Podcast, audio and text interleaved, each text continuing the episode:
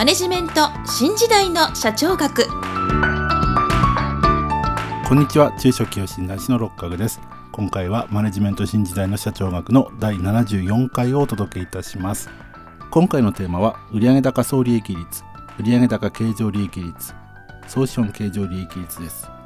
もし私の著書図解でわかる経営の基本一番最初に読む本をお持ちの方は162ページ第7章第7節売上高経常利益率と総資本経常利益率をチェックするをご参照ください。それでは本題に移ります。前々回経営者の方は現金と利益を管理しなければならないとお伝えしましたけれどもそのうち利益の管理に関連する指標として売上高総利益率売上高経常利益率総資本経常利益率の3つについてご説明いたします。まず売上高総利益率ですけれどもこれは売上総利益を売上高で割って求める指標です。すなわち売上高に占める売上総利益の割合を示す指標です。これは必ずしも正確な考え方ではありませんけれども売上総利益を付加価値と考えると売上高総利益率というのは付加価値率ということも言えます。繰り返しになりますが売上総利益は必ずしも付加価値とは限りませんけれども規模の小さい中小企業では売上高総利益率を見ることによって自社の売上に占める付加価値の割合がどれくらいかというように考えていただいても差し支えないと思います。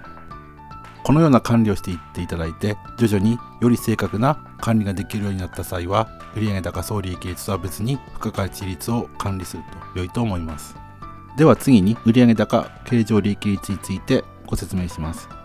売上高経常利益率は経常利益を売上高で割った指標です。経常利益というのはその会社の本来の事業で得られた利益であり言い換えれば経営者のコントロールの及ぶ範囲で得られた利益ということができます。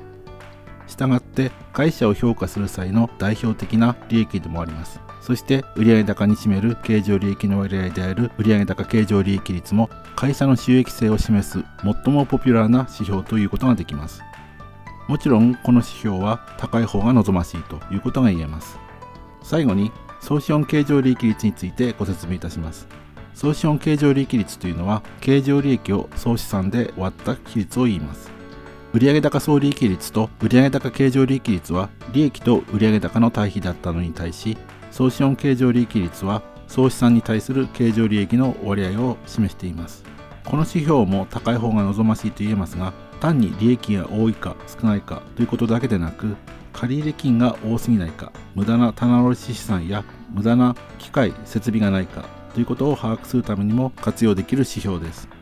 不要な借入金や資産を持つことはコストを増やす要因でもあることから経常利益との対比から自社の借入や資産が適切であるかということを判断するための指標にもなります。ところで今回利益率に関する指標を説明してきましたけれども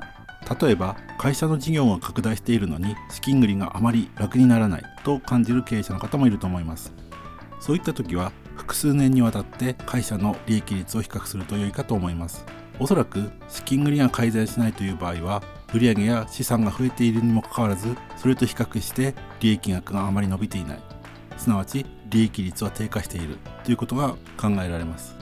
利益額の管理も大切ですけれども利益率が適切かどうかという管理も合わせて行うことによってより的確なマネジメントができるようになると思います。それでは今回はここまでとしたいと思います。次回は自己資本比率と財務レバレッジについてご説明する予定です。今回もマネジメント新時代の社長学をお聞きいただきありがとうございました。また来週皆さんのお耳にかかりましょう。